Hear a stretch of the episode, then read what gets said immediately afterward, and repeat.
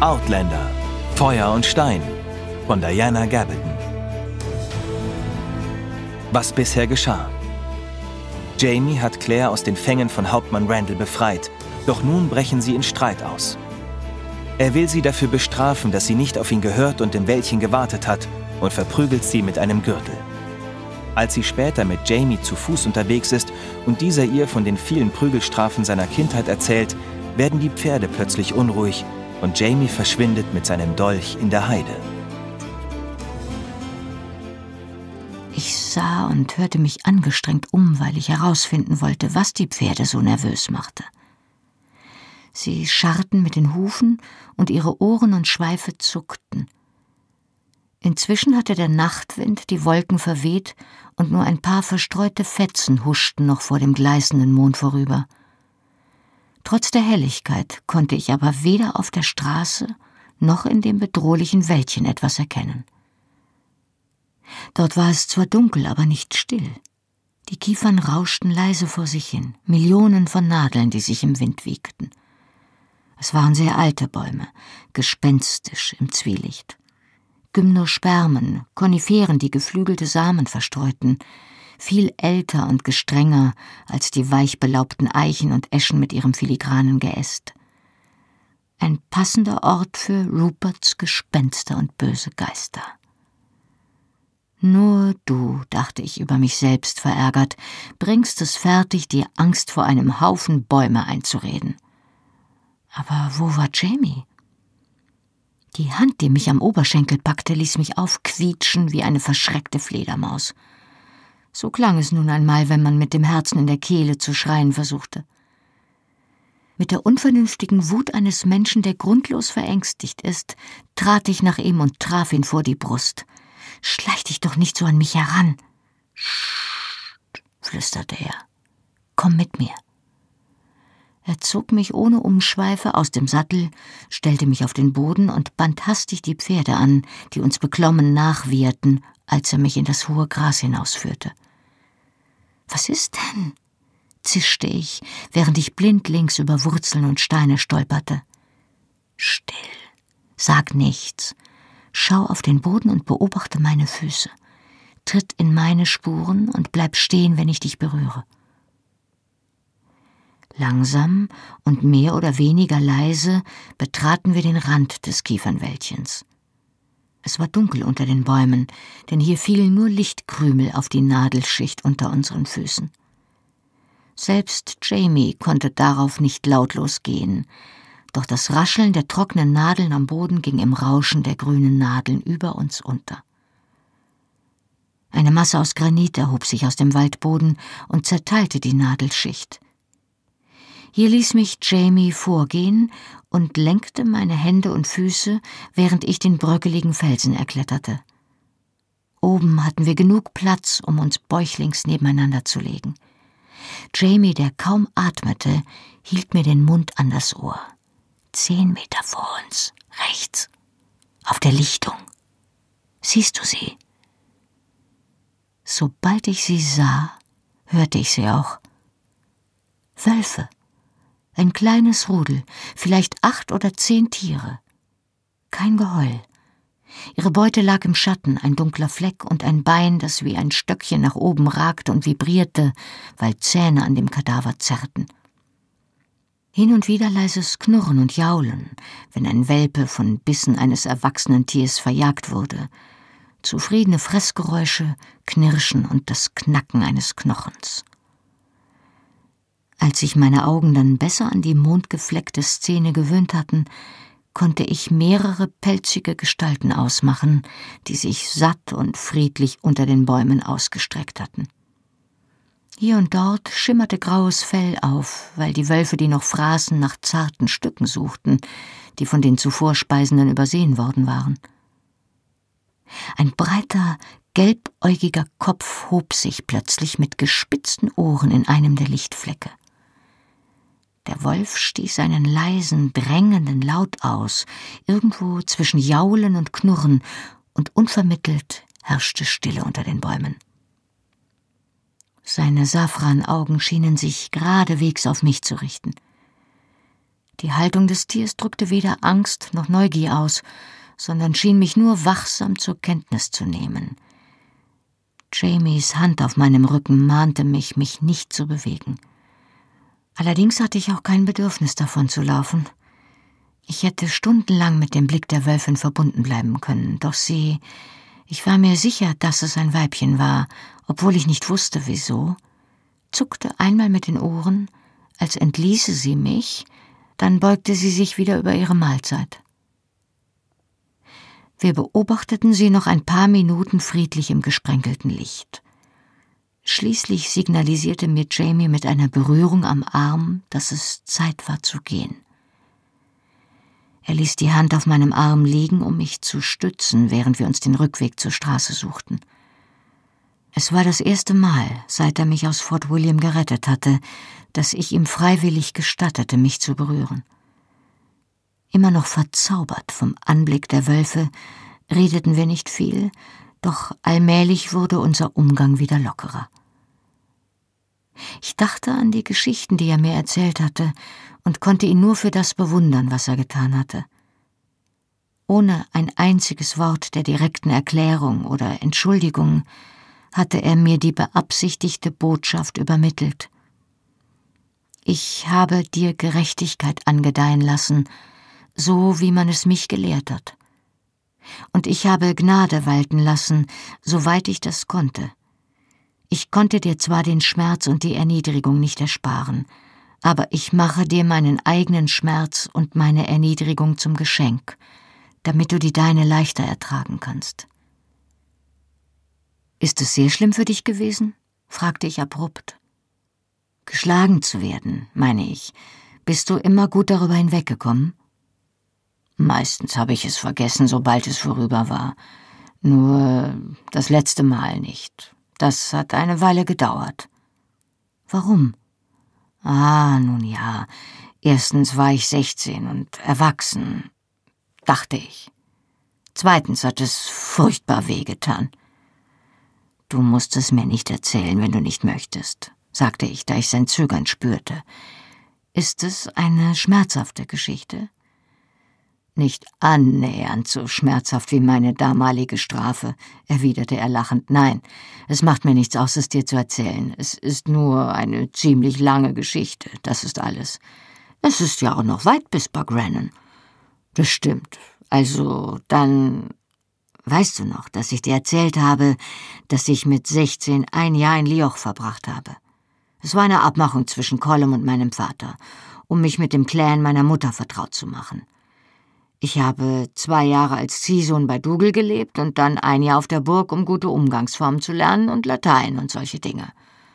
Oh, ich hatte mich schon gefragt, wie es kam, dass du dort warst. Ei, so war es. Ich war kräftig für mein Alter oder zumindest groß, konnte damals schon gut mit dem Schwert umgehen und war ein ziemlich guter Reiter. Und bescheiden, sagte ich. Nicht besonders. Dafür aber ziemlich unverschämt und noch vorlauter, als ich es heute bin. Kaum auszumalen, sagte ich belustigt. Nun ja, Sassenach. Ich hatte gemerkt, dass ich die Leute mit meinen Bemerkungen zum Lachen bringen konnte, also habe ich öfter gespottet, ohne groß darauf zu achten, was ich sagte oder zu wem. Ich war manchmal gemein zu den anderen Jungen, ohne es böse zu meinen. Ich konnte einfach nicht widerstehen, wenn mir ein schlauer Spruch einfiel. Er blickte zum Himmel auf, um zu schätzen, wie spät es war. Also bin ich eines Tages zu weit gegangen. Ich war mit ein paar anderen Jungen in einem Korridor unterwegs und habe Mistress Fitzgibbons am anderen Ende gesehen. Sie hatte einen großen Korb dabei und ist beim Gehen hin und her gewatschelt. Du weißt ja, wie sie heute aussieht. Damals war sie auch nicht viel schlanker. Verlegen rieb er sich die Nase. Nun, ich habe ein paar unhöfliche Bemerkungen über ihr Aussehen gemacht. Lustig, aber ausgesprochen unhöflich. Meine Kameraden haben furchtbar gelacht. Mir war nur nicht klar, dass sie mich auch gut hören konnte. Mit Leichtigkeit konnte ich mir die füllige Haushälterin von Lioch vorstellen. Ich selbst hatte sie zwar immer nur gutmütig erlebt, aber sie schien mir kein Mensch zu sein, den man ungestraft beleidigen konnte. Was hat sie getan? Nichts zu diesem Zeitpunkt. Ich habe erst erfahren, dass sie das Ganze gehört hatte, als sie am nächsten Tag in der Halle vor Colum getreten ist und ihm alles erzählt hat. Oje. Ich wusste, wie sehr Colum Mrs. Fitz schätzte, und ich glaubte nicht, dass er eine Respektlosigkeit ihr gegenüber auf die leichte Schulter nehmen würde. Was ist passiert? Das gleiche, was Lear passiert ist. Zumindest fast. Er gluckste. Nur, dass mich der Übermut gepackt hat und ich aufgestanden bin und gesagt habe, dass ich eine Bestrafung mit der Faust wähle. Ich habe mir Mühe gegeben, ganz ruhig und erwachsen aufzutreten, obwohl mein Herz wild gehämmert hat und mir ein bisschen schlecht geworden ist, als ich mir Angus Hände angesehen habe. Sie sahen aus wie Felsbrocken, und zwar ziemlich große Felsbrocken. Ein paar Leute in der Halle haben gelacht. Ich war damals noch nicht so groß wie jetzt und habe weniger als die Hälfte gewogen. Angus hätte mir mit einem Schlag den Kopf vom Hals reißen können aber Colum und Dougal haben mich stirnrunzelnd angesehen, obwohl ich den Eindruck hatte, dass sie auch ein wenig stolz waren, dass ich den Nerv zu dieser Bitte hatte. Dann hat Colum Nein gesagt. Wenn ich mich wie ein Kind benähme, sollte man mich auch wie ein Kind bestrafen. Er hat genickt und ehe ich nur einen Mucks von mir geben konnte, hat mich Angus über das Knie gelegt, mir den Kilt hochgezogen und mir vor der ganzen Halle mit dem Gürtel den Hintern versohlt. Oh, Jamie. Dir ist vielleicht aufgefallen, dass Angus sein Handwerk versteht. Ich habe 15 Schläge bekommen, und ich könnte dir heute noch sagen, wo jeder einzelne gelandet ist. Er erschauerte bei dem Gedanken daran. Man konnte die Abdrücke eine ganze Woche lang sehen. Er streckte die Hand aus, brach ein Büschel Nadeln vom nächsten Baum am Wegesrand ab und breitete sie wie einen Fächer zwischen Daumen und Finger aus. Der Terpentingeruch wurde mit einem Mal schärfer. Nun, danach durfte ich aber nicht einfach gehen und mir die Wunden lecken. Als Angus mit mir fertig war, hat mich Dougal im Genick gepackt und mich zum anderen Ende der Halle geschleift. Dann musste ich auf Knien über die Steine zurückrutschen. Ich musste vor Collums Sessel niederknien und erst Mrs. Fitz und Collum um Verzeihung bitten, danach musste ich mich bei allen Anwesenden für meine Unhöflichkeit entschuldigen, und schließlich musste ich mich bei Angus für die Prügel bedanken. Daran hätte ich mich fast verschluckt, aber er war sehr großzügig und hat mir sogar die Hand zum Aufstehen gereicht. Man hat mich neben Colum auf einen Hocker gesetzt, und ich musste dort sitzen bleiben, bis die Halle vorüber war. Er zog schutzsuchend den Kopf ein. Das war die schlimmste Stunde, die ich je erlebt habe. Mein Gesicht stand in Flammen, genau wie mein Hintern, meine Knie waren blutig und ich konnte meinen Blick nur auf meine Füße richten. Aber das Schlimmste war, dass ich fürchterlich pinkeln musste. Ich wäre fast gestorben, ich wäre lieber geplatzt, als mich auch noch vor allen einzunässen. Doch viel hat nicht gefehlt. Ich habe mein ganzes Hemd durchgeschwitzt. Ich verkniff es mir zu lachen. Hättest du Colum denn nicht sagen können, was los war? Er wusste ganz genau, was los war, ebenso wie alle anderen, so wie ich mich auf dem Hocker gewunden habe. Die Leute haben schon Wetten abgeschlossen, ob ich durchhalte oder nicht. Er zuckte mit den Schultern. Colum hätte mich gehen lassen, wenn ich gefragt hätte. Aber nun ja, dann hat mich die Sturheit gepackt. Er grinste ein wenig verlegen und seine Zähne schimmerten weiß in seinem dunklen Gesicht. Dachte, ich sterbe lieber als zu fragen, und fast wäre es auch so gekommen. Als mir Colum schließlich erlaubte zu gehen, habe ich es zwar noch aus dem Saal geschafft, aber nur bis zur nächsten Tür. Dort habe ich mich hinter die Wand gestürzt und Bäche von mir gegeben. Ich dachte schon, es hört gar nicht mehr auf. Also. Er breitete selbstironisch die Hände aus und ließ die Kiefernadeln fallen. Jetzt weißt du das Schlimmste, was mir je passiert ist. Ich konnte nicht anders. Ich lachte, bis ich mich an den Straßenrand setzen musste. Jamie wartete geduldig eine Minute, dann sank er auf die Knie.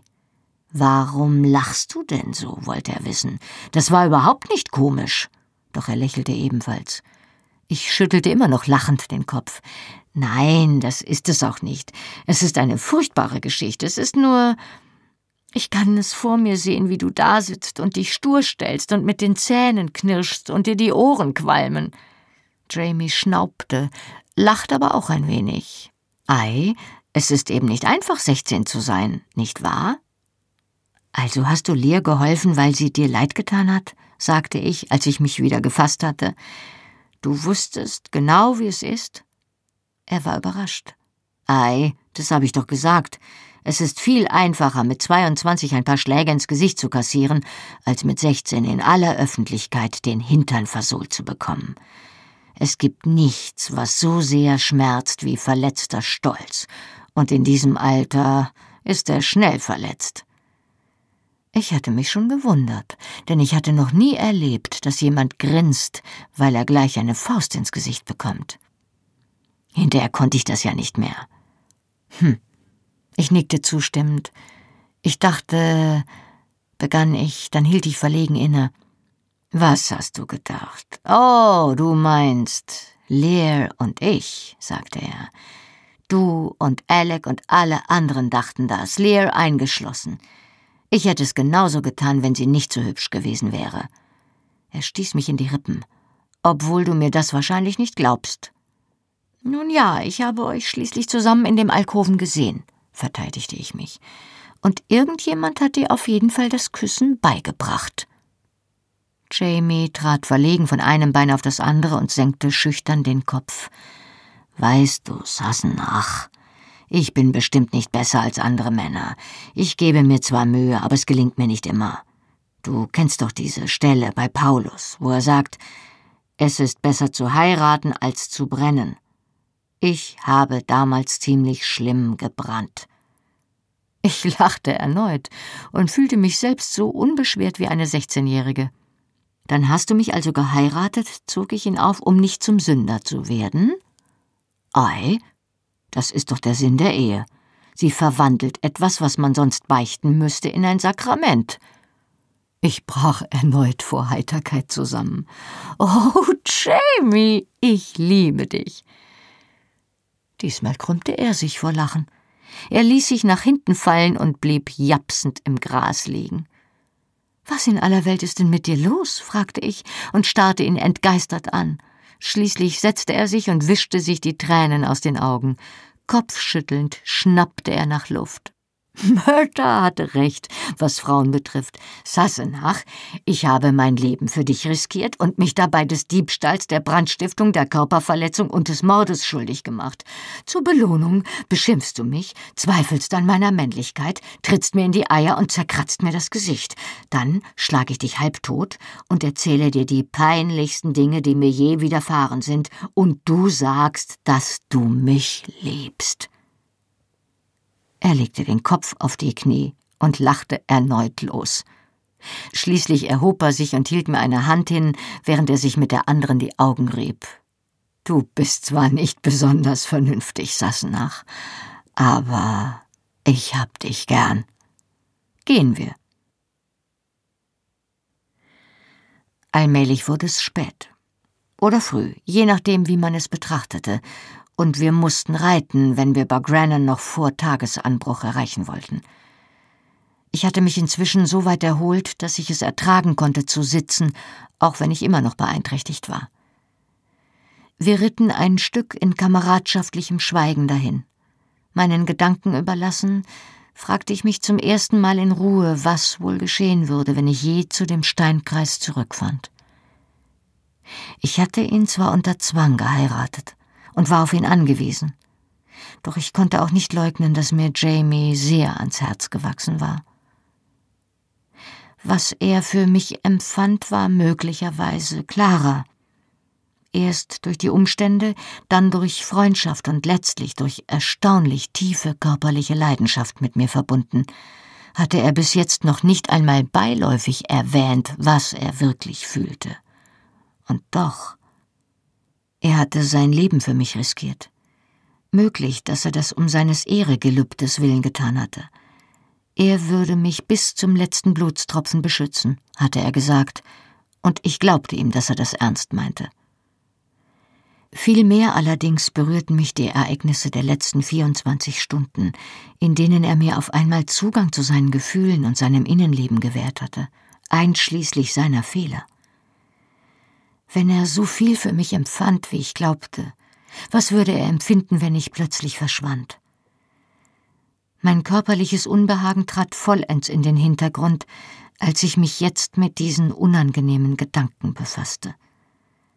Es waren nur noch ein paar Meilen bis Bagrannon, als Jamie das Schweigen brach. Ich habe dir nicht erzählt, wie mein Vater gestorben ist, sagte er abrupt. Dougal hat gesagt, er hatte einen Schlaganfall, sagte ich verblüfft. Ich vermutete, dass Jamies Gedanken in der Folge unserer Unterhaltung von vorhin noch bei seinem Vater waren, aber ich konnte mir nicht vorstellen, was ihn nun auf dieses Thema brachte. Das stimmt, aber es. Er. Er hielt inne, um sich seine Worte zurechtzulegen. Dann zuckte er mit den Schultern und gab jede Vorsicht auf. Er holte tief Luft und atmete wieder aus. Du solltest es wissen. Es hat mit allem zu tun. Die Straße war hier so breit, dass wir ohne Schwierigkeiten nebeneinander reiten konnten, solange wir die heimtückischen Steine im Auge behielten. Die Ausrede mit dem Pferd, die ich Dougal gegenüber benutzt hatte, war keineswegs aus der Luft gegriffen gewesen. Es war ihm vor, begann Jamie, während er behutsam an einer gefährlichen Stelle vorbeiritt, wo wir gestern waren, wohin mich Randall und seine Männer aus Lallybroch gebracht haben, wo sie mich ausgepeitscht haben. Zwei Tage nach dem ersten Mal hat mich Randall in seine Schreibstube rufen lassen. Zwei Soldaten haben mich aus der Zelle zu seinem Zimmer hinaufgebracht, dort, wo ich dich auch gefunden habe. Deshalb wusste ich, wohin ich musste. Draußen auf dem Hof sind wir meinem Vater begegnet. Er hatte herausbekommen, wohin sie mich verschleppt hatten und war dort, um zu prüfen, ob er mich irgendwie auslösen konnte oder wollte sich zumindest davon überzeugen, dass es mir gut ging. Jamie gab seinem Pferd sacht die Fersen und trieb es mit einem leisen Schnalzen seiner Zunge weiter. Nicht mehr lange bis zum Tagesanbruch. Bis zu seinem Anblick war mir gar nicht bewusst gewesen, wie allein ich mich dort gefühlt hatte oder welche Angst ich hatte. Die Soldaten haben uns zwar nicht allein gelassen, aber ich durfte ihn zumindest begrüßen. Er schluckte und fuhr fort. Ich habe ihm gesagt, dass es mir leid tut. Das mit Jenny und der ganze traurige Schlamassel. Aber er hat gesagt, ich soll still sein und hat mich fest an sich gedrückt. Dann haben die Soldaten angeordnet, dass ich gehen müsste. Also hat er mich noch einmal bei den Armen genommen und mich ermahnt, ich soll nicht vergessen zu beten.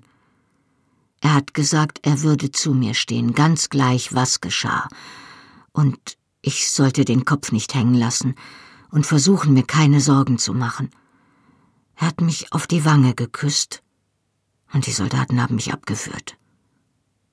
Das war das letzte Mal, dass ich ihn gesehen habe. Seine Stimme war zwar fest, aber ein bisschen belegt. Ich hatte einen Kloß im Hals und ich hätte ihn berührt, wenn ich es gekonnt hätte.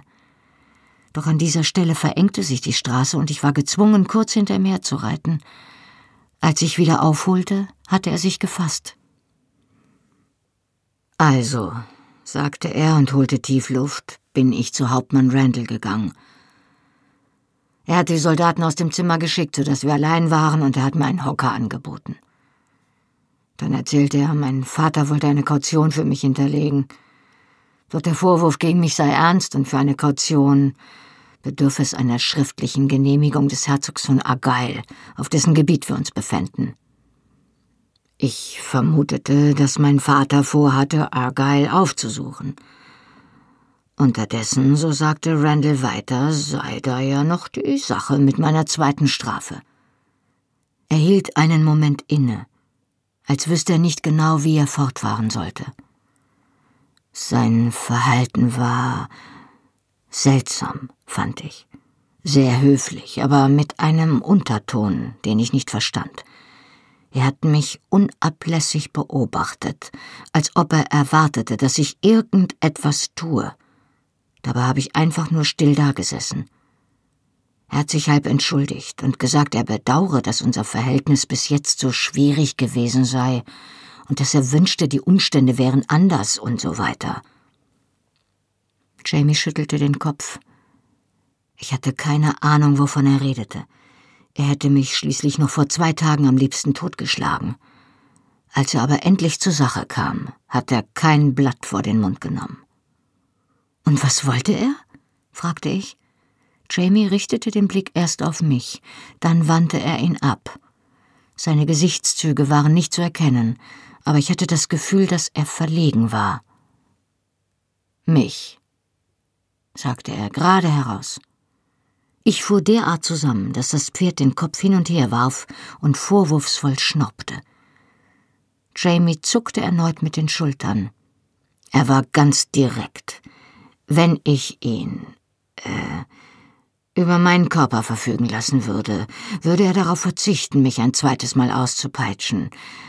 Wenn nicht, würde ich wünschen, ich wäre nie geboren, hat er gesagt. Mir wurde übel. Ich habe mir schon in diesem Moment etwas in der Art gewünscht, sagte er mit einer Spur von Humor. Mein Magen fühlte sich an, als hätte ich Glasscherben gegessen, und wenn ich nicht gesessen hätte, hätten mir die Knie geschlottert. Aber was. Meine Stimme war heiser und ich räusperte mich und begann von vorn. Aber was hast du getan? Er seufzte. Nun ja, ich will dich nicht anlügen, Sassenach. Ich habe darüber nachgedacht. Mein Rücken war immer noch so wund, dass ich es kaum ertragen konnte, ein Hemd anzuziehen, und mir wurde beim Aufstehen schwindelig. Die Vorstellung, das noch einmal durchzumachen, gefesselt und hilflos auf den nächsten Hieb zu warten, er erschauerte unwillkürlich. Ich wusste es ja nicht genau, fuhr er ironisch fort, aber ich habe mir gedacht, in den Hintern gebumst zu werden, würde zumindest etwas weniger schmerzhaft sein. Es sind schon Männer unter der Peitsche gestorben, Sassenach, und ich hatte das Gefühl, dass er dieses Schicksal auch für mich vorgesehen hatte, falls ich mich so entschied. Er seufzte erneut. Aber nun ja, ich konnte den Kuss meines Vaters noch auf meiner Wange spüren und habe daran gedacht, was er sagen würde, und ich konnte es einfach nicht. Auf den Gedanken, was mein Tod vielleicht für meinen Vater bedeuten würde, bin ich nicht gekommen. Er prustete, als fände er irgendetwas komisch. Außerdem dachte ich, der Mann hat schon meine Schwester vergewaltigt, der Teufel soll mich holen, wenn er mich auch noch bekommt. Ich wiederum fand das gar nicht komisch. Ein weiteres Mal sah ich Jack Randall in einem neuen, noch abstoßenderen Licht. Jamie rieb sich den Nacken, dann ließ er die Hand auf den Sattelknauf sinken. Also habe ich das bisschen Mut zusammengenommen, das ich zu diesem Zeitpunkt noch hatte, und habe Nein gesagt. Ich habe es unüberhörbar gesagt und sämtliche Schimpfwörter hinzugefügt, die mir für ihn eingefallen sind, so laut ich konnte. Er verzog das Gesicht. Ich hatte Angst, dass ich es mir anders überlegen würde, wenn ich darüber nachdachte. Ich wollte sicher gehen, dass es kein Zurück für mich gab, obwohl es vermutlich sowieso nicht möglich ist, ein solches Angebot taktvoll zurückzuweisen, fügte er nachdenklich hinzu. Nein, stimmte ich ihm trocken zu. Ich denke, er wäre auf keinen Fall begeistert gewesen, ganz gleich, wie du es gesagt hättest. Das war er auch nicht. Er hat mir den Handrücken vor den Mund geschlagen, um mich zum Schweigen zu bringen. Ich bin zu Boden gestürzt. Ich war immer noch ein bisschen schwach. Und er hat sich über mich gestellt und einfach nur wortlos auf mich hinuntergestarrt. Ich war nicht so dumm zu versuchen aufzustehen. Ich habe einfach nur reglos dagelegen, bis er die Soldaten gerufen hat, die mich in meine Zelle zurückführen sollten. Er schüttelte den Kopf. Er hat keine Miene verzogen, als ich ging, sondern nur gesagt, wir sehen uns am Freitag. Als hätten wir eine geschäftliche Verabredung oder etwas in der Art. Die Soldaten hatten Jamie nicht in die Zelle zurückgesteckt, die er sich mit drei anderen Gefangenen geteilt hatte. Stattdessen hatte man ihn allein in ein kleines Zimmer gesteckt, wo er ohne Ablenkung auf die Abrechnung am Freitag warten durfte. Abgesehen vom täglichen Besuch des Garnisonsarztes, der ihm den Rücken verband. Er war zwar kein großer Arzt, sagte Jamie, aber er war gut zu mir. Als er am zweiten Tag mit seinem Gänseschmalz und der Holzkohle kam, hat er mir eine kleine Bibel mitgebracht, die einem Gefangenen gehört hatte, der gestorben war. Er sagte, er hätte gehört, dass ich Papist bin und ob ich nun Trost in Gottes Wort fände oder nicht. Ich könnte ja zumindest meine Sorgen mit dem vergleichen, was Hiob durchgemacht hat. Er lachte. Seltsamerweise hat es mich getröstet. Unser Herr musste schließlich auch die Geißel ertragen, und ich konnte darüber nachsinnen, dass ich zumindest nicht hinterher ins Freie gezerrt und gekreuzigt werden würde. Andererseits, setzte er hinzu, musste sich unser Herr auch keine unsittlichen Anträge von Pontius Pilatus anhören. Jamie hatte die kleine Bibel noch. Er kramte in seiner Satteltasche danach und gab sie mir, damit ich sie mir ansehen konnte. Es war ein abgenutztes, keine 15 Zentimeter großes, in Leder gebundenes Büchlein, das auf so dünnem Papier gedruckt war, dass die Worte der einen Seite auf die andere durchschienen. Auf der ersten Seite stand Alexander William Roderick McGregor 1733. Die Tinte war verblichen und verschwommen und der Einband gewellt, als wäre das Buch mehrmals nass geworden. Ich drehte das schmale Buch neugierig um – obwohl es so dünn war, musste es ihn einige Mühe gekostet haben, es während seiner Reisen und Abenteuer der letzten vier Jahre bei sich zu behalten. Ich habe dich noch nie darin lesen sehen. Behutsam gab ich es ihm zurück. Nein, deshalb verwahre ich es auch nicht, erklärte er. Er steckte es wieder ein und strich dabei mit dem Daumen über die Kante des abgenutzten Einbandes. Geistesabwesend klopfte er auf die Satteltasche. Alex McGregor hat noch eine unbezahlte Rechnung offen. Ich habe vor, sie eines Tages einzutreiben. Dann kehrte er zu seiner Erzählung zurück. Jedenfalls wurde es endlich Freitag und ich weiß gar nicht, ob ich darüber froh oder unglücklich war. Das Warten und die Angst waren beinahe schlimmer, als ich vermutete, dass es der Schmerz sein würde. Aber als es soweit war, er bewegte sich mit diesem seltsamen, angedeuteten Achselzucken, als glättete er das Hemd über seinem Rücken. Nun, du hast die Narben ja gesehen. Du weißt, wie es war. Nur weil Dougal es mir erzählt hat. Er sagt, er war dabei. Jamie nickte. Ei, er war dabei. Und mein Vater ebenfalls, obwohl ich das in dem Moment nicht wusste. In meinen Gedanken war damals nicht viel Raum für etwas anderes als meine eigenen Sorgen. Oh, sagte ich langsam. Und dein Vater? Hm, da ist es passiert. Ein paar der Männer haben mir hinterher erzählt, sie hätten nach der Hälfte der Prügel gedacht, ich wäre tot, und mein Vater dachte das wahrscheinlich auch. Er zögerte, und seine Stimme war belegt, als er fortfuhr als ich zusammengebrochen bin, so hat Douglas mir erzählt, hat mein Vater einen unterdrückten Laut ausgestoßen und sich an den Kopf gefasst. Dann ist er zusammengesackt wie ein Stein und ist nicht wieder aufgestanden. Der Gesang der Vögel im Heidekraut wurde jetzt lauter. Jamie hatte den Kopf gesenkt, so dass ich sein Gesicht nicht sehen konnte. Ich wusste nicht, dass er tot war fuhr er leise fort.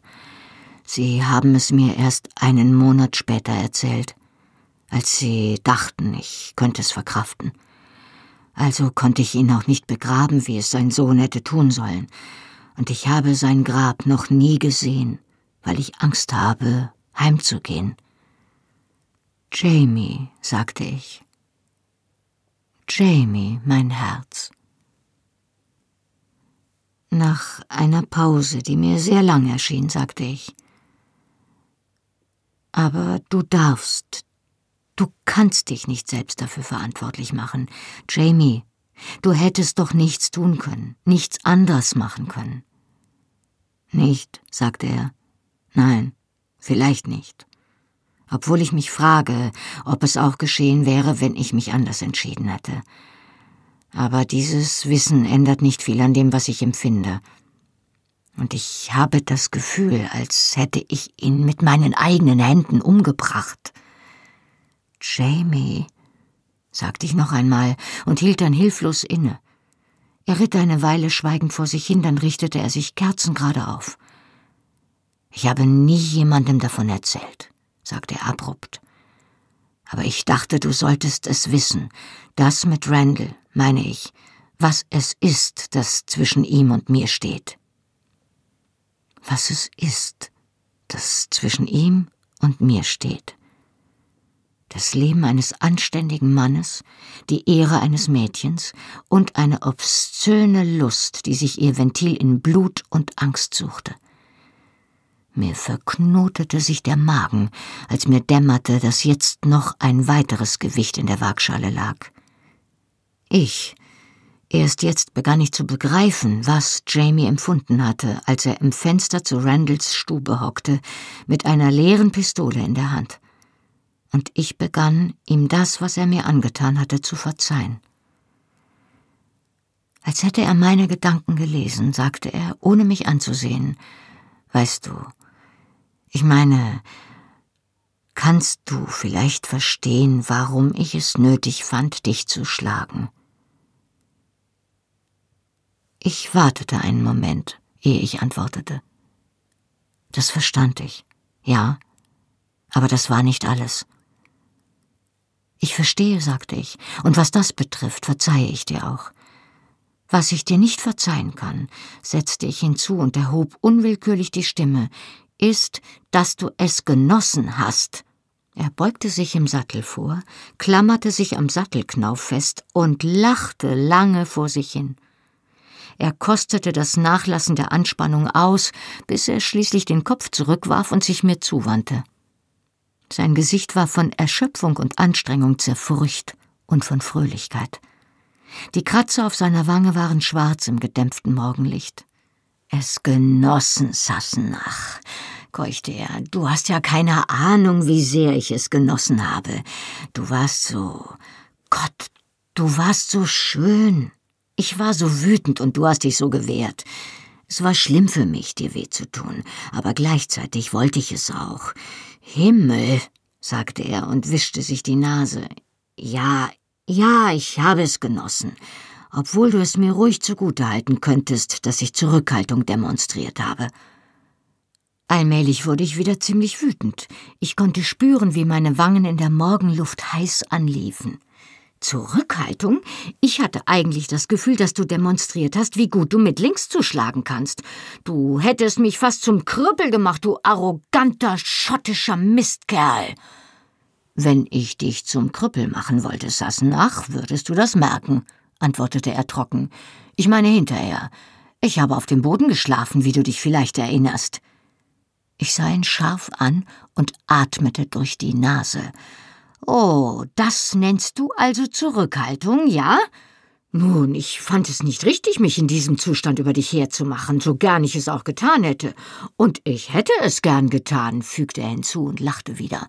Das war ein furchtbarer Dämpfer für meine natürlichen Instinkte. Über mich herzumachen? Nun, unter den Umständen würde ich es kaum lieben nennen. Du vielleicht? Wie auch immer du es nennen möchtest, erwiderte ich gleichmütig. Es ist gut, dass du es nicht versucht hast, sonst würden dir jetzt ein paar wertvolle Teile deiner Anatomie fehlen. Dieser Gedanke ist mir auch gekommen. Wenn du glaubst, du hast Applaus verdient, weil du die Körperverletzung nicht noch mit einer Vergewaltigung gekrönt hast, der Rest des Satzes blieb mir vor Empörung im Hals stecken. Wir ritten etwa eine halbe Meile schweigend weiter. Dann seufzte er tief. Ich sehe schon, dass ich dieses Gespräch besser nicht angefangen hätte. Was ich eigentlich wollte, war, vorsichtig auf die Frage hinzuarbeiten, ob du es mir erlauben würdest, dein Bett wieder zu teilen, wenn wir nach Bagrannon kommen. Er hielt schüchtern inne. Es ist ein bisschen kalt auf dem Boden. Ich ritt noch gute fünf Minuten weiter, ehe ich antwortete. Als ich mir zurechtgelegt hatte, was ich sagen wollte, stellte ich mein Pferd auf der Straße quer, so dass Jamie ebenfalls anhalten musste. Die ersten Dächer von Bagrannon waren bereits in Sichtweite. Ich trieb mein Pferd an seine Seite, so dass uns nicht einmal ein halber Meter trennte. Ich sah ihm eine Minute direkt ins Auge, ehe ich sprach. Würdest du mir die Ehre erweisen, mein Bett zu teilen, mein Herr und Meister? fragte ich höflich. Da offensichtlich sein Argwohn geweckt war, überlegte er kurz, dann nickte er genauso förmlich. Ja, danke. Er machte schon Anstalten weiterzureiten, als ich ihn aufhielt. Nur eines noch, Herr, bat ich immer noch sehr höflich. Ei? Ich riss die Hand aus meiner geheimen Rocktasche, und die Morgensonne schlug Funken auf der Dolchklinge, die ich ihm an die Brust hielt. Wenn, zischte ich durch die Zähne, du noch einmal die Hand gegen mich erhebst, James Fraser, schneide ich dir das Herz heraus und brate es mir zum Frühstück. Es folgte eine lange Pause, die nur von den Geräuschen der Pferde und dem Klirren des Zaumzeugs unterbrochen wurde. Dann hielt er mir die offene Hand entgegen. Gib ihn mir. Als ich zögerte, sagte er ungeduldig, ich werde dir nichts tun, gib ihn mir. Er hielt den Dolch an der Klinge fest, senkrecht, so dass sich die Morgensonne in dem Mondstein fing und ihn aufleuchten ließ. Während er den Dolch wie ein Kruzifix hochhielt, rezitierte er etwas auf Gälisch. Ich erkannte den Text von der Eidzeremonie in Kolums Halle, doch er ließ um meinetwillen die englische Übersetzung folgen. Ich schwöre beim Kreuz unseres Herrn Jesus Christus und bei dem heiligen Eisen in meiner Hand, dir meine Gefolgschaft zu gewähren und dem Namen der Mackenzies meine Treue zu schwören. Sollte sich meine Hand je gegen dich erheben, so möge mir dies heilige Eisen das Herz durchbohren. Er küsste den Dolch an der Verbindungsstelle zwischen Heft und Klinge und gab ihn mir zurück. Ich spreche keine leeren Drohungen aus, Sassenach sagte er und zog die Augenbraue hoch, und ich schwöre keinen Meineid. Können wir jetzt ins Bett gehen? Die Rückkehr nach Lioch. Dougal schritt ungeduldig vor dem Red Ball hin und her, weil er auf uns wartete. Du hast es also geschafft, wie? Fragte er und sah beifällig zu, wie ich ohne Hilfe abstieg, auch wenn ich am Boden kurz strauchelte. Tapferes Mädchen, zehn Meilen ohne einen Laut. Geh schon zu Bett, du hast es dir verdient. Ich bringe mit Jamie die Pferde in den Stall. Er klopfte mir sacht auf den Hintern. Ich folgte seinem Vorschlag nur zu gern und war schon eingeschlafen, ehe mein Kopf auf dem Kissen landete. Zwar schlief ich wie ein Stein, als Jamie neben mir unter die Decke kroch, doch am späten Nachmittag wurde ich unvermittelt wach und war fest davon überzeugt, dass ich etwas Wichtiges vergessen hatte. Horrocks! rief ich aus und setzte mich kerzengerade hin. Hä? Aus dem Tiefschlaf gerissen fuhr Jamie seitlich aus dem Bett und landete in der Hocke auf dem Boden, die Hand an dem Dolch, der auf seinen Kleidern lag. Was? keuchte er und sah sich wild im Zimmer um. Was ist? Ich verkniff es mir, über den Anblick zu kichern, den er bot, nackt, auf dem Boden, während sein rotes Haar in alle Himmelsrichtungen abstand. Du siehst aus wie ein aufgeschrecktes Stachelschwein. Er funkelte mich böse an, erhob sich und legte den Dolch wieder auf den Hocker mit seinen Kleidern. Und du konntest nicht warten, bis ich wach bin, um mir das zu sagen? erkundigte er sich. Du meinst, es würde mehr Eindruck machen, wenn du mich aus dem Schlaf reißt, indem du mir Mistbock ins Ohr brüllst? Doch nicht Mistbock, erklärte ich. Horrocks. Mir war plötzlich eingefallen, dass ich völlig vergessen hatte, dich nach ihm zu fragen. Hast du ihn gefunden? Er setzte sich auf das Bett, ließ den Kopf in seine Hände sinken und rieb sich heftig das Gesicht, als wollte er die Durchblutung anregen.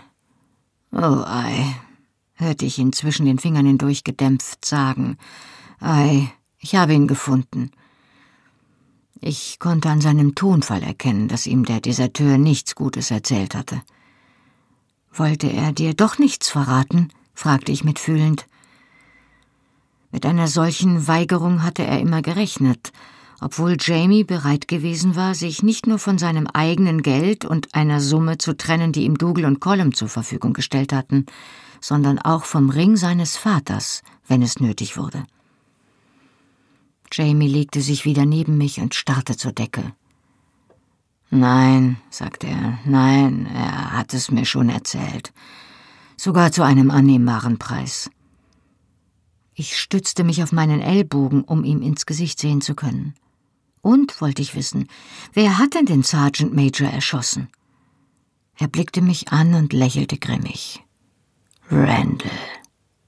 Er schloss die Augen. Randall, sagte ich verständnislos.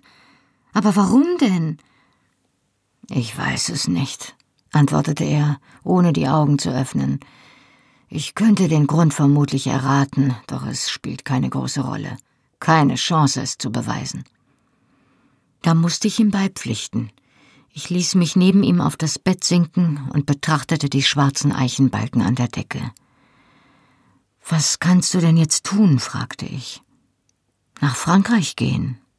Oder vielleicht mir kam ein brillanter Gedanke. Vielleicht nach Amerika. Du würdest in der neuen Welt gewiss deinen Weg gehen. Über das Meer? Er erschauerte kurz. Nein, nein, das könnte ich nicht. Nun, was denn dann? Ich wandte ihm den Kopf zu. Er klappte ein Auge gerade so weit auf, um mir einen angesäuerten Blick zuzuwerfen. Ich dachte, für den Anfang könnte ich vielleicht noch eine Stunde schlafen, sagte er, aber das ist anscheinend nicht der Fall. Resigniert rutschte er ein Stück in die Höhe und lehnte sich an die Wand. Ich war vorhin zu müde gewesen, um die Bettwäsche abzuziehen, und neben seinem Knie entdeckte ich jetzt einen verdächtigen schwarzen Fleck auf der Decke, den ich argwöhnisch im Blick behielt, während Jamie redete. Du hast recht, stimmte er mir zu. Wir könnten nach Frankreich gehen. Ich zuckte zusammen, da ich vorübergehend vergessen hatte, dass auch ich jetzt Teil seiner Entscheidung war, wie auch immer diese aussehen mochte. Aber da gibt es nicht viele Möglichkeiten für mich, sagte er und kratzte sich geistesabwesend am Oberschenkel. Nur das Söldnerleben, und das ist nichts für dich. Oder nach Rom, an den Hof von König James. Das lässt sich womöglich bewerkstelligen. Ich habe ein paar Fraser-Onkel, die dort Verbindungen haben und mir helfen würden. Für Politik habe ich zwar nicht viel übrig und noch weniger für Prinzen, aber ei, möglich wäre es. Doch ich würde lieber erst versuchen, meinen Namen in Schottland reinzuwaschen. Wenn mir das gelänge, würde ich schlimmstenfalls als Kleinbauer auf Fraser-Gebiet enden. Bestenfalls könnte ich vielleicht sogar zurück nach Lollybroch. Sein Gesicht verdüsterte sich und ich wusste, dass er an seine Schwester dachte. Wenn es nur um mich ginge, sagte er leise, würde ich das nicht tun. Aber es geht ja nicht mehr nur um mich. Er blickte auf mich hinunter und lächelte, und seine Hand glättete mir sacht das Haar. Manchmal vergesse ich, dass du jetzt da bist. Sassen nach. Ich fühlte mich außerordentlich unangenehm. Im Grunde genommen fühlte ich mich sogar wie eine Verräterin. Hier war er nun, schmiedete Pläne, die sein ganzes Leben betrafen, und berücksichtigte dabei stets mein Wohlergehen und meine Sicherheit, während ich alles daran gesetzt hatte, ihn im Stich zu lassen und ihn dabei in beträchtliche Gefahr gebracht hatte. Zwar hatte ich das nicht gewollt, aber es änderte nichts an der Tatsache. Selbst jetzt dachte ich noch, dass ich es ihm ausreden sollte, nach Frankreich zu gehen, weil es mich nur weiter von meinem eigenen Ziel entfernen würde, dem Steinkreis. Aber wäre es für dich denn wirklich möglich, in Schottland zu bleiben? fragte ich, ohne ihn anzusehen. Ich hatte das Gefühl, dass sich der schwarze Fleck auf der Bettdecke bewegt hatte, doch ich war mir nicht ganz sicher. Ich ließ die Stelle nicht mehr aus den Augen. Jamies Hand wanderte unter mein Haar und begann mir geistesabwesend den Hals zu streicheln. Ei, sagte er nachdenklich, vielleicht. Das ist der Grund, warum Dougal auf mich gewartet hat. Er hatte Neuigkeiten. Tatsächlich. Welcher Art? Ich wandte den Kopf, um ihn wieder anzusehen. Durch die Bewegung kam mein Ohr in Reichweite seiner Finger und er begann es sacht zu liebkosen, so dass ich am liebsten den Hals gereckt und wie eine Katze geschnurrt hätte. Doch ich unterdrückte den Impuls, um stattdessen herauszufinden, was er vorhatte. Ein Bote von Colum, sagte er. Er hatte uns hier gar nicht erwartet, aber er war Dougal zufällig unterwegs begegnet. Dougal soll also sofort nach Lioch zurückkehren und Ned Gowan das Eintreiben der restlichen Pacht überlassen und Dougal schlägt vor, dass wir ihn begleiten. Zurück nach Lioch? Es war zwar nicht Frankreich, aber viel besser war es auch nicht. Warum? Sie erwarten dort in Kürze einen Besucher, einen englischen Adelsherrn, der schon öfter mit Colum zu tun hatte. Er ist ein einflussreicher Mann und vielleicht können wir erreichen, dass er sich für mich einsetzt. Noch habe ich ja weder wegen Mordes vor Gericht gestanden, noch bin ich verurteilt worden. Es ist denkbar, dass er die Aufhebung der Anklage oder eine Begnadigung erwirken kann. Er grinste ironisch. Es geht mir zwar gegen den Strich, für etwas begnadigt zu werden, das ich gar nicht getan habe, aber es ist besser, als gehängt zu werden. Ja, das ist wahr. Der Fleck bewegte sich tatsächlich. Ich kniff die Augen zusammen, um ihn genauer beobachten zu können. Wer ist denn der englische Adelsherr? Der Herzog von Sandringham, mit einem Ausruf fuhr ich hoch. Was hast du, Sassenach? fragte Jamie alarmiert. Ich zeigte mit zitterndem Finger auf den schwarzen Fleck, der sich nun langsam, aber entschlossen über sein Bein bewegte. Was ist das? fragte ich. Er warf einen Blick darauf und schnippte es beiläufig mit dem Fingernagel fort. Oh, das nur eine Wanze, Sassenach. Kein Grund zur. Mein abrupter Abgang unterbrach seine Worte. Bei dem Wort Wanze war ich unter der Decke hervorgeschossen und stand jetzt flach an der Wand, so weit wie möglich von dem Ungeziefernest entfernt, als das mir unser Bett jetzt erschien. Jamie beäugte mich abschätzend. Aufgeschrecktes Stachelschwein, sagst du, ja? Er legte den Kopf schief und betrachtete mich fragend. Hm, brummte er und fuhr sich mit der Hand über den Kopf, um sich das Haar glatt zu streichen. Zumindest aufgeschreckt. Du bist wirklich ein kleiner Wuschelkopf, wenn du aufwachst. Er rollte sich auf mich zu und streckte die Hand aus. Komm her, meine kleine Pusteblume. Wir brechen erst heute Abend auf, und wenn wir schon nicht schlafen. Am Ende schliefen wir doch noch ein wenig, friedlich verschlungen am Boden auf einem harten, aber wanzenfreien Bett, das aus meinem Umhang und Jamies Kilt bestand. Es war gut, dass wir geschlafen hatten, solange es uns möglich gewesen war. Weil Dougal darauf brannte, vor dem Herzog von Sandringham in Leoch zu sein, schlug er ein schnelles Tempo ein und folgte einem engen Zeitplan. Ohne die Wagen kamen wir trotz schlechter Straßen viel besser voran. Doch Dougal drängte uns voran und legte stets nur kurze Pausen ein. Als wir schließlich wieder durch die Tore von Lioch ritten, waren wir beinahe so mitgenommen wie beim ersten Mal und mit Sicherheit genauso müde. Ich glitt auf dem Innenhof vom Pferd und musste nach dem Steigbügel greifen, um nicht hinzufallen. Jamie fing mich am Ellbogen ab, dann begriff er, dass ich nicht stehen konnte und hob mich auf. Er trug mich in die Burg, die Pferde überließ er den Stallknechten. Hast du Hunger, Sassenach? fragte er und blieb im Korridor stehen. Die Küche lag in der einen Richtung, die Treppe zu den Schlafkammern in der anderen. Ich stöhnte, während ich versuchte, die Augen offen zu halten. Zwar hatte ich Hunger, wusste aber, dass ich mit dem Gesicht in der Suppe enden würde, wenn ich versuchte, vor dem Schlafen etwas zu essen. Ich hörte ein Geräusch, und als ich benommen die Augen öffnete, sah ich Mrs. Fitzgibbons massige Gestalt mit ungläubiger Miene neben uns auftauchen. Was hat denn das arme Kind? wollte sie von Jamie wissen. Hat sie einen Unfall gehabt? Nein, nur, dass sie mich geheiratet hat, sagte er. Wenn ihr das allerdings als Unfall bezeichnen möchtet, könnt ihr das gern tun.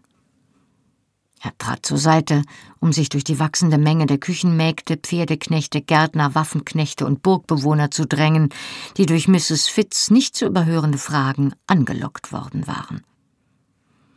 Entschlossen schob sich Jamie nach rechts Richtung Treppe, während er einsilbige Antworten auf den Hagel der Fragen gab. Ich blinzelte an seiner Brust wie eine Eule, konnte aber nicht mehr tun, als den Gesichtern, die uns willkommen hießen, zuzunicken und festzustellen, dass die meisten von ihnen neugierig und mitfühlend zu sein schienen. Als wir um die Ecke des Korridors bogen, erspähte ich ein Gesicht, das noch um einiges freundlicher zu sein schien als der Rest. Es war Lear, deren Gesicht beim Klang von Jamies Stimme zu leuchten begonnen hatte. Doch als sie entdeckte, wen er da auf dem Arm trug, riss sie die Augen auf, und das hübsche Mündchen öffnete sich unvorteilhaft. Aber sie kam nicht dazu, noch Fragen zu stellen, denn das Gewimmel ringsum kam abrupt zum Stillstand. Auch Jamie blieb stehen. Ich hob den Kopf und blickte in Columns verblüfftes Gesicht, das sich jetzt auf gleicher Höhe mit dem meinen befand. Was? begann er. Sie sind verheiratet, sagte Mrs. Fitz strahlend. Wie schön. Ihr könnt ihnen euren Segen geben, Sir, während ich ein Zimmer vorbereite. Sie machte kehrt und steuerte auf die Treppe zu. Dabei ließ sie eine beträchtliche Lücke in der Menge zurück, durch welche ich Lears Gesicht sehen konnte, das jetzt kreidebleich geworden war. Colum und Jamie redeten gleichzeitig aufeinander ein, und ihre Fragen und Erklärungen prallten in der Luft zusammen. Ich begann aufzuwachen, obwohl es übertrieben gewesen wäre zu behaupten, dass ich ganz bei mir war. Nun ja, sagte Colum nicht übermäßig begeistert. Wenn du verheiratet bist, bist du verheiratet. Ich werde mit Dougal und mit Gowan sprechen müssen. Es wird einige rechtliche Fragen zu regeln geben. Da gibt es zum Beispiel ein paar Dinge, die dir Kraft des Mitgiftvertrags deiner Mutter zustehen. Ich spürte, wie sich Jamie ein wenig aufrichtete. Da du es erwähnst, sagte er beiläufig, das glaube ich auch. Und eins dieser Dinge ist ein Anteil an der Quartalspacht der Mackenzie-Ländereien. Dougal hat alles mitgebracht, was er bis jetzt eingenommen hat. Vielleicht könntest du ihm sagen, dass er meinen Anteil beiseite legt, wenn er abrechnet. Wenn du mich jetzt entschuldigen würdest, Onkel Colum, meine Frau ist müde. Er hiefte mich noch einmal etwas fester hoch und wandte sich der Treppe zu. Ich hatte immer noch weiche Knie, als ich durch das Zimmer wankte, um mich dankbar auf das große Himmelbett sinken zu lassen, auf das wir als frisch Verheiratete anscheinend Anspruch hatten. Es war weich und einladend und der nimmermüden Mrs. Fitz sei Dank sauber. Ich fragte mich, ob sich die Anstrengung lohnte, aufzustehen und mir das Gesicht zu waschen, ehe ich mich meinem Schlafbedürfnis überließ. Gerade hatte ich mehr oder weniger beschlossen, dass ich zwar vielleicht für Gabriels Posaune aufstehen würde, für etwas anderes aber kaum, als ich sah, dass Jamie, der sich nicht nur Gesicht und Hände gewaschen, sondern sich sogar gekämmt hatte, auf die Tür zusteuerte. Willst du denn nicht schlafen? fragte ich. Er musste doch mindestens so müde sein wie ich wenn auch weniger sattelwund. Gleich, Sassenach, ich habe noch eine Kleinigkeit zu erledigen. Er verließ das Zimmer, und ich blieb mit einem unangenehmen Gefühl in der Magengrube zurück. Ich erinnerte mich an den strahlenden Blick der Vorfreude in Lears Gesicht, als sie um die Ecke bog, weil sie Jamies Stimme gehört hatte, und die schockierte Wut, die an die Stelle dieser Freude getreten war, als sie mich in Jamies Armen entdeckte. Ich hatte nicht vergessen, dass er sich bei ihrem Anblick kurz angespannt hatte, und ich wünschte wirklich, ich hätte in diesem Moment sein Gesicht sehen können. Ich hielt es durchaus für wahrscheinlich, dass er jetzt zwar unausgeruht, aber gewaschen und gekämmt zu dem Mädchen gegangen war, um ihr die Neuigkeit von unserer Heirat zu erzählen. Hätte ich sein Gesicht gesehen, hätte ich wenigstens die Spur einer Vorstellung gehabt, was er ihr sagen wollte. Die Ereignisse des letzten Monats hatten mich derart gefangen genommen, dass ich das Mädchen ganz vergessen hatte. Und das, was sie Jamie möglicherweise bedeutete, oder er ihr. Natürlich hatte ich an sie gedacht, als ich mit der Frage unserer abrupten Hochzeit konfrontiert wurde. Damals hatte jedoch nichts darauf hingedeutet, dass sie ein Hindernis darstellte, zumindest was Jamie betraf. Aber wenn ihr Vater es natürlich nicht zuließ, dass sie einen Gesetzlosen heiratete, und Jamie eine Frau brauchte, um seinen Anteil an der Pacht einzufordern, nun, was das betraf, war eine Frau so gut wie jede andere, und er hätte zweifel- und klaglos genommen, was er bekommen konnte. Ich glaubte Jamie inzwischen gut genug zu kennen, um zu wissen, dass er extrem praktisch veranlagt war, was ja bei einem Mann, der die letzten Jahre auf der Flucht gelebt hatte, unabdingbar war. Daran konnten auch Rosenwangen und Haare wie flüssiges Gold nichts ändern. Das bedeutete aber nicht, dass er nicht an sie dachte und sich nicht zu ihr hingezogen fühlte. Schließlich existierte diese kleine Szene in dem Alkoven, bei der ich Zeugin geworden war, wie Jamie das Mädchen auf den Knien sitzen hatte und sie leidenschaftlich küsste. Ich habe schon andere in den Armen gehabt, waren seine Worte gewesen.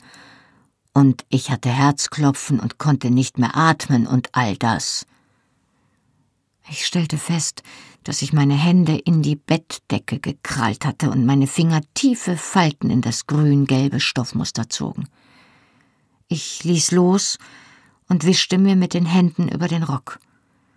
Dabei fiel mir auf, wie schmutzig sie waren, weil sie zwei Tage lang die Zügel gehalten hatten und es zwischendurch keine Gelegenheit zum Waschen gegeben hatte. Ich erhob mich und ging zur Waschschüssel hinüber. Meine Müdigkeit war verflogen. Zu meiner Überraschung wurde mir klar, dass mir dieser Kuss zwischen Jamie und Lear extrem missfiel.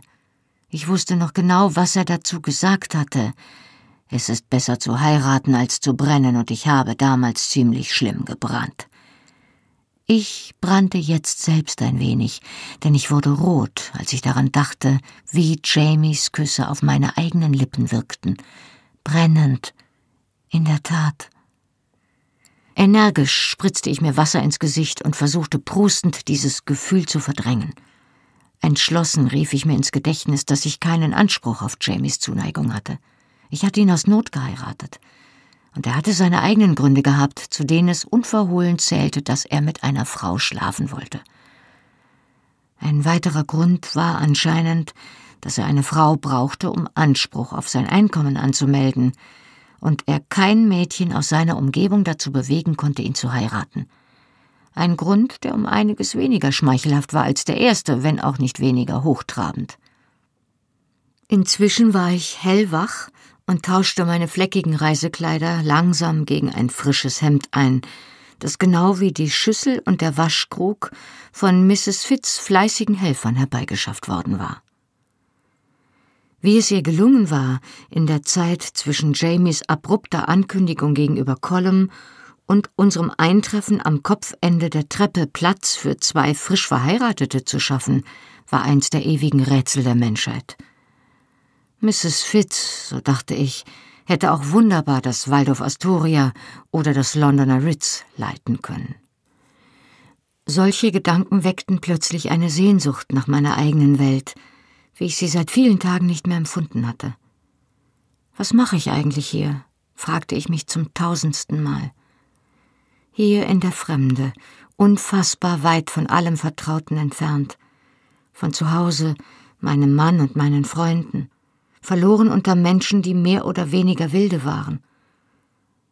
Während der letzten Wochen mit Jamie hatte ich begonnen, mich sicher und hin und wieder sogar glücklich zu fühlen. Doch jetzt begriff ich, dass das Glücksgefühl vermutlich eine Illusion war, selbst wenn die Sicherheit es nicht war. Ich hatte keinerlei Zweifel, dass er zu dem stehen würde, was er als seine Verantwortung betrachtete, und mich weiter vor jeder Bedrohung beschützen würde. Doch hier, zurück aus der traumähnlichen Isolation unserer Tage zwischen wilden Hügeln und staubigen Straßen, zwischen schmutzigen Gasthäusern und duftenden Heuhaufen musste er die Anziehungskraft seiner alten Verbindungen genauso spüren, wie ich es tat. Wir waren uns in der Zeit seit unserer Hochzeit sehr nahe gekommen, doch ich hatte gespürt, wie diese Nähe durch die Strapazen der letzten Tage Risse bekam und glaubte, dass sie jetzt vielleicht ganz zerbrechen könnte, da wir uns wieder der praktischen Realität des Lebens in der Burg gegenübersahen.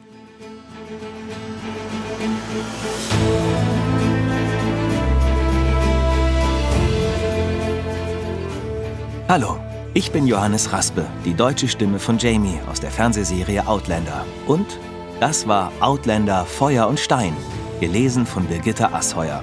Weiter geht es hier in einer Woche. Wenn ihr schon jetzt mehr erfahren wollt, findet ihr die ungekürzten Hörbücher der Bände 1 bis 6 auf allen gängigen Download- und Streaming-Portalen. Band 7 findet ihr jetzt exklusiv bei Audible im Download und ab August 2019 auf allen gängigen Download- und Streaming-Portalen.